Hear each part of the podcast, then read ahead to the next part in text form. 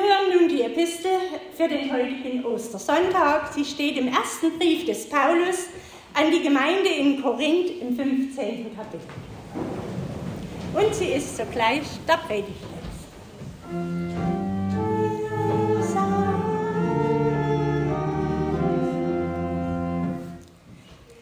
Ich erinnere euch, Brüder und Schwestern, an das Evangelium, das ich euch verkündigt habe, das ihr auch angenommen habt, in dem ihr auch feststeht, durch das ihr auch selig werdet, wenn ihr so festhaltet, wie ich es euch verkündigt habe. Es sei denn, dass ihr es umsonst geglaubt habt. Denn als erstes habe ich euch weitergegeben, was ich auch empfangen habe, dass Christus gestorben ist für unsere Sünden nach der Schrift. Und dass er begraben worden ist und dass er auferweckt worden ist am dritten Tage nach der Schrift. Und dass er gesehen worden ist von Kephas, danach von den Zwölfen. Danach ist er gesehen worden von mehr als 500 Brüdern auf einmal, von denen die meisten noch heute leben, einige aber sind entschlafen. Danach ist er gesehen worden von Jakobus, danach von den Aposteln. Zuletzt von allen ist er auch von mir, einer unzeitigen Geburt, gesehen worden. Denn ich bin der Geringste unter den Aposteln, der ich nicht wert bin, dass ich ein Apostel heiße, weil ich die Gemeinde Gottes verfolgt habe. Aber durch Gottes Gnade bin ich, was ich bin. Und seine Gnade an mir ist nicht vergeblich gewesen sondern ich habe viel mehr gearbeitet als sie alle. Nicht aber ich, sondern Gottes Gnade ist mit mir. Ob nun ich oder jene, so predigen wir und so habt ihr geglaubt. Worte der Heiligen Schrift. Gnade sei mit euch und Friede von Gott, unserem Vater und unserem Herrn Jesus Christus. Amen. In der Stille lasst uns für die Predigt beten.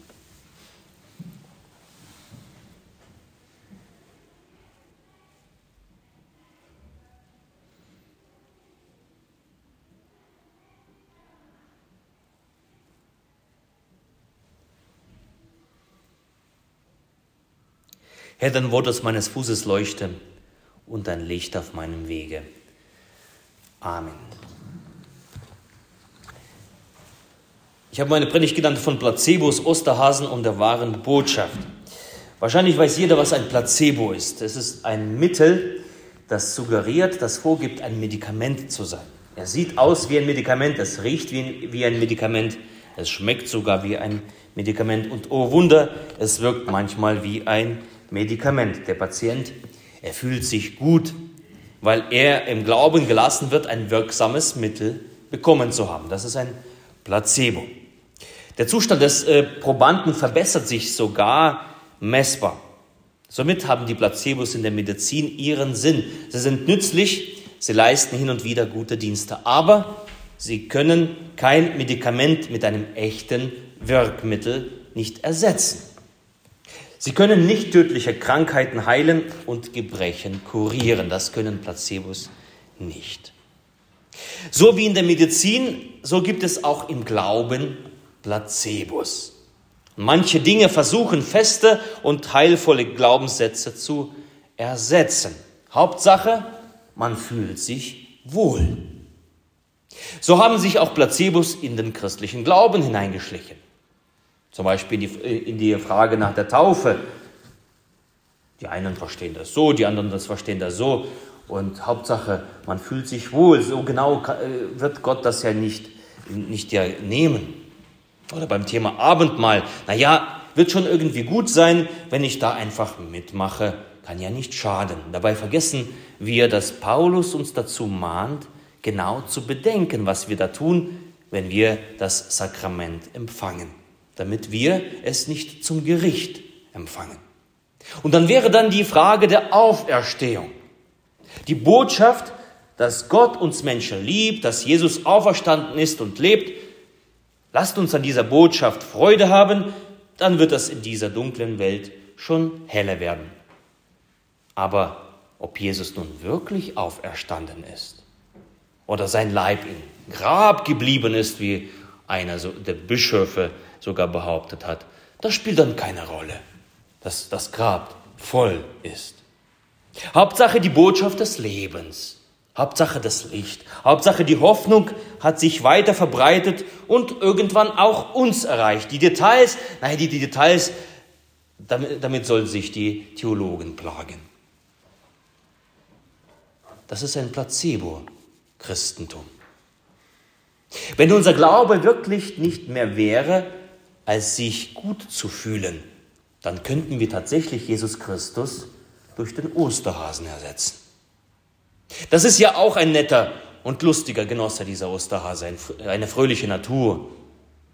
Der macht Kinder froh, verbreitet gute Stimmung, beschenkt die Menschen mit Vielfalt und Buntheit.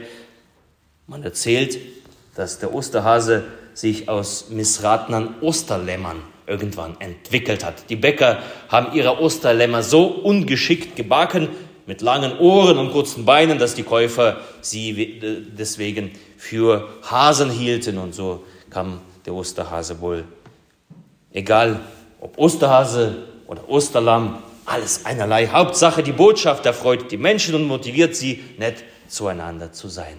Ihr Lieben, das ist Placebo-Christentum. Eine ähnliche Entwicklung gab es in der Stadt Korinth, von der wir gerade gelesen haben, gehört haben, bei den dort lebenden Christen.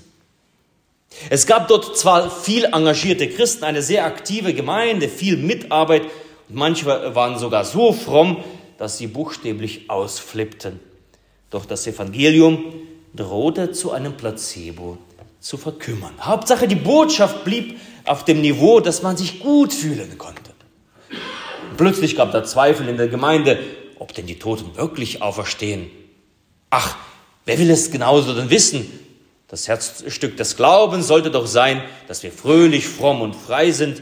Über alles andere, wie gesagt, sollen sich die Theologen streiten, wie halt dieser Paulus. Paulus hat diese Gemeinde ja nämlich gegründet.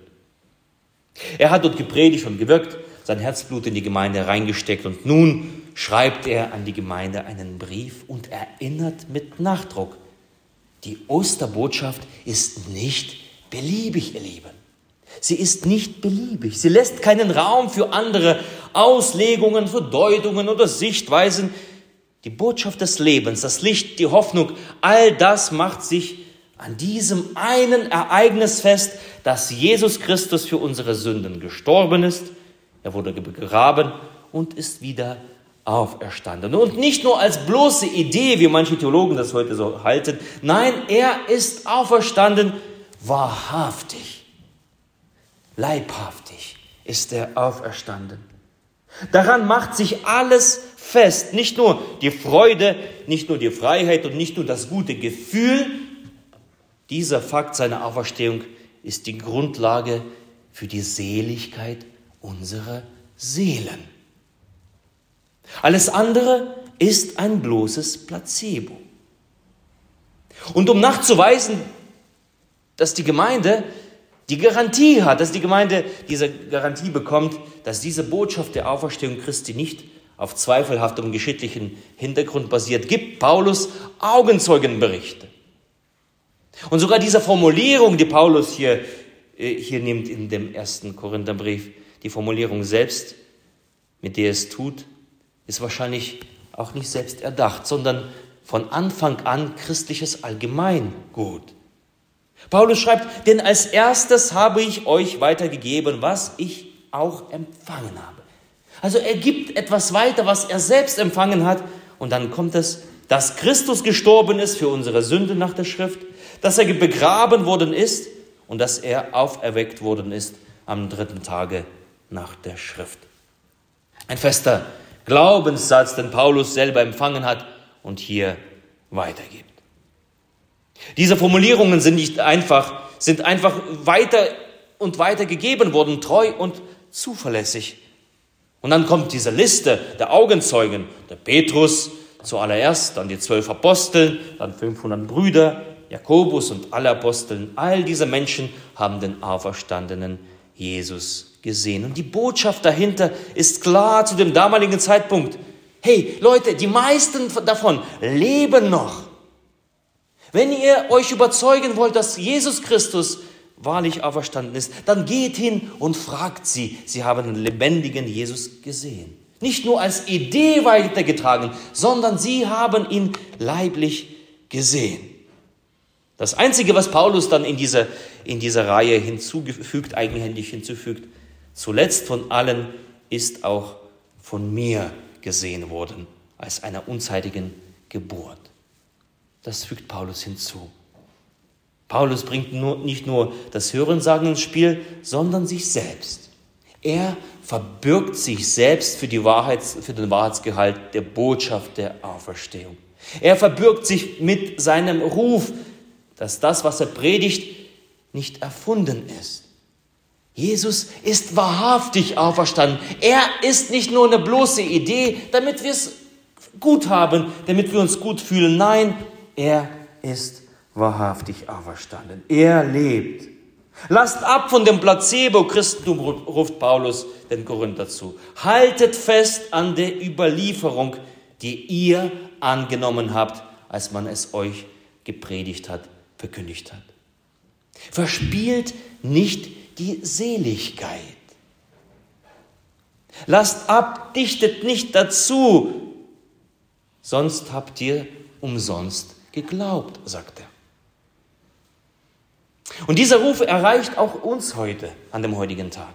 Von den Aposteln durch die Zeit der Kirchenväter, durch das Mittelalter, durch die Reformationszeit, durch die Zeit der Aufklärung bis in unsere Tage erklingt diese eine Botschaft mit Substanz. Das Grab ist leer und da ist, da ist nicht dran rumzudoktern, nicht dran rumzudiskutieren. Das Grab ist leer.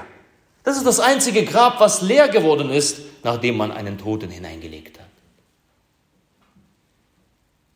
Geh hin, besichtige Gräber, ob das auf dem Roten Platz ist oder woanders. Da liegen sie noch, manche. Das ist voll. Aber das eine Grab, es ist leer. Christus ist auferstanden, er ist wahrhaftig auferstanden. Da gibt es nichts rumzudeuten. Zugegeben, der Placebo-Glaube würde für das alltägliche Leben vielleicht sogar ausreichen.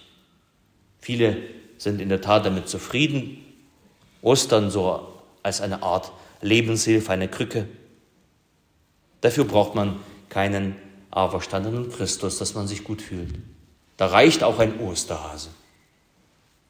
Aber wenn es um selig werden geht, wenn es um Tod und Leben geht, wenn es um tödliche Wunden unserer Seele geht, um den Trost im Leid, dann kommen wir an der Botschaft des lebendigen Jesus, der wahrhaftig auferstanden ist, nicht vorbei. Was kein Placebo-Glaube schaffen kann, das schafft die Wirkkraft des wahren Evangeliums, die Botschaft vom Tod und der Auferstehung Jesu nur dieser vermag uns zu heilen, die ewige Seligkeit zu schenken, das ewige Leben und ein Leben, welches aus diesem ewigen Leben quillt. Nur diese eine Botschaft, dass das Grab leer ist und Christus auferstanden, er ist wahrhaftig auferstanden. Wenn du einen lieben Menschen zu Graben tragen musst und du weißt nicht um die Kraft des Kreuzes und die Kraft der Auferstehung, dann wird alles Reden von der Gottesliebe wie ein blanker Hohn vorkommen. Oder wenn du schwer krank bist und, und du weißt nichts davon, dass Jesus Seele und Leib gesund machen kann, dann kann dir eine fromme Geschichte die Angst nicht nehmen. Aber diese eine wahrhaftig auferstandene Christus. Und wenn du einmal den Tod vor Augen hast, aber Ostern ist für dich nichts weiter als ein fröhliches Fest mit dem Osterhasen, dann bleibt der Tod das dunkle, schwarze Loch, aus dem noch niemand zurückgekommen ist, wenn das Grab voll wäre. Nein, die Osterbotschaft hilft uns nur, wenn wir das tun, wozu uns Apostel Paulus auffordert. Haltet daran fest. Haltet an der Überlieferung fest, Christus ist auferstanden und nicht als Idee, sondern er ist wahrhaftig auferstanden.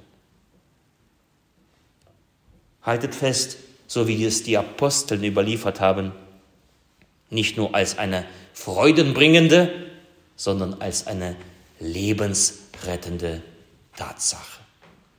Nicht als ein Placebo, sondern als ein, eine wirkmächtige Arznei für unsere Seelen. Christus ist auferstanden. Er ist wahrhaftig auferstanden. Amen.